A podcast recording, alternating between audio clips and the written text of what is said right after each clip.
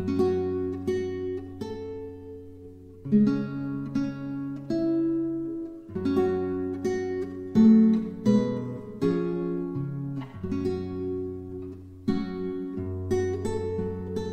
-hmm. you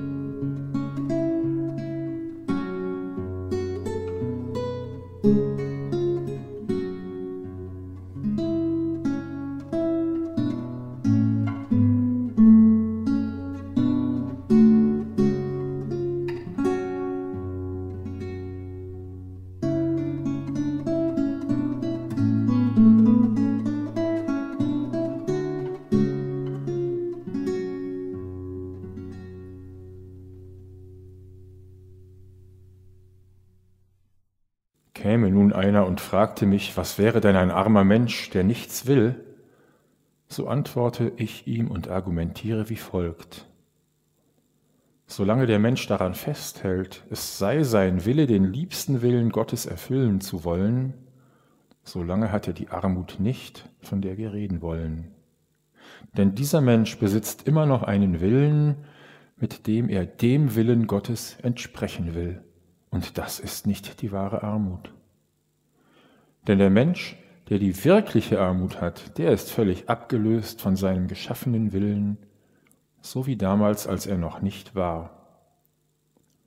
Denn ich sage euch bei der ewigen Wahrheit, solange ihr den Willen besitzt, den Willen Gottes zu erfüllen, und solange ihr Verlangen habt nach der Ewigkeit und nach Gott, so lange seid ihr nicht arm.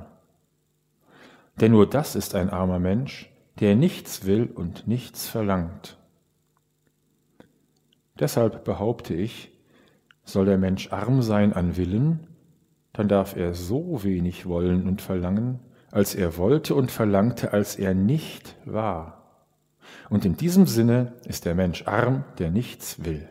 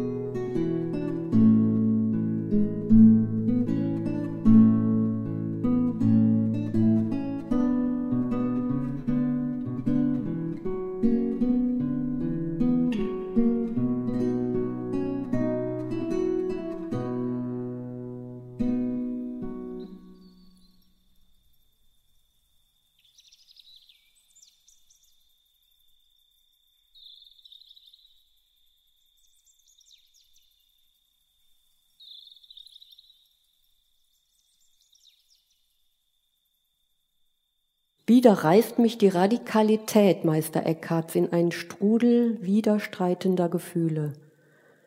In seiner Predigt über die Armut im Geiste macht er drei zentrale Aussagen. Ein armer Mensch ist, der nichts will. Ein armer Mensch ist, der nichts weiß. Ein armer Mensch ist, der nichts hat. Der moderne Mensch denkt sofort, ja klar, ein solcher Mensch ist wirklich arm und zu bedauern. In der heutigen Zeit nichts zu wollen, nichts zu wissen und nichts zu haben, bedeutet doch ein Loser zu sein, keine ausgeprägte Persönlichkeit zu haben, die weiß, was sie will und von welchen Zielen ihr Leben bestimmt ist. Aber was ist der wahre Reichtum dieser Armut, die Meister Eckhart postuliert? Ich muss tiefer denken, um zu verstehen, was er meint. Wenn ich mich umblicke in der Welt, wenn ich auch die Motive meines Lebens anschaue, was stelle ich dann fest? Der Mensch ist derart von seinem Willen geprägt, dass er die Erde und die Menschheit an den Rand der Existenz gebracht hat.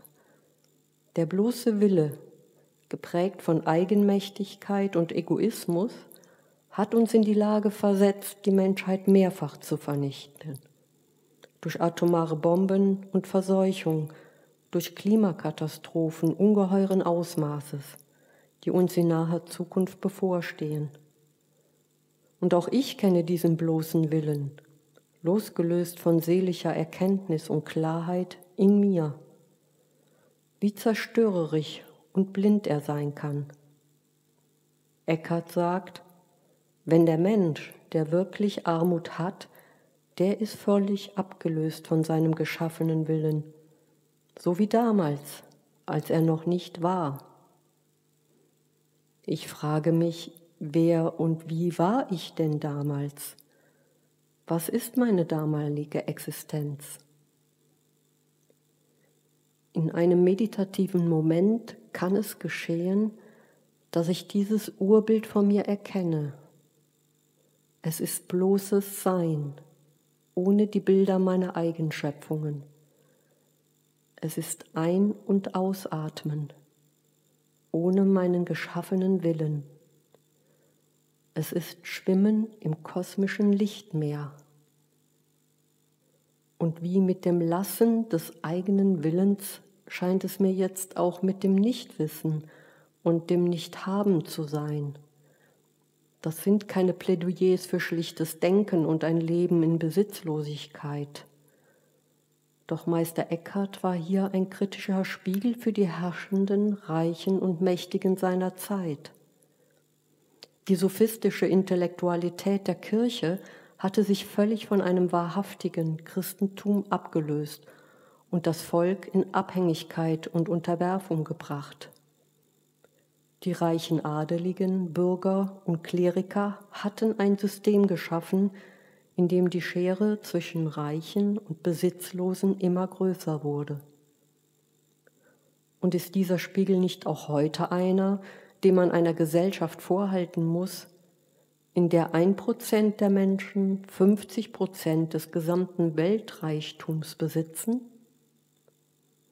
Eckert sagt, wer nur arm sein soll an Geist, der muss arm sein an all seinem Wissen, so dass er überhaupt nichts weiß, weder Gott noch Geschöpfe noch sich selbst.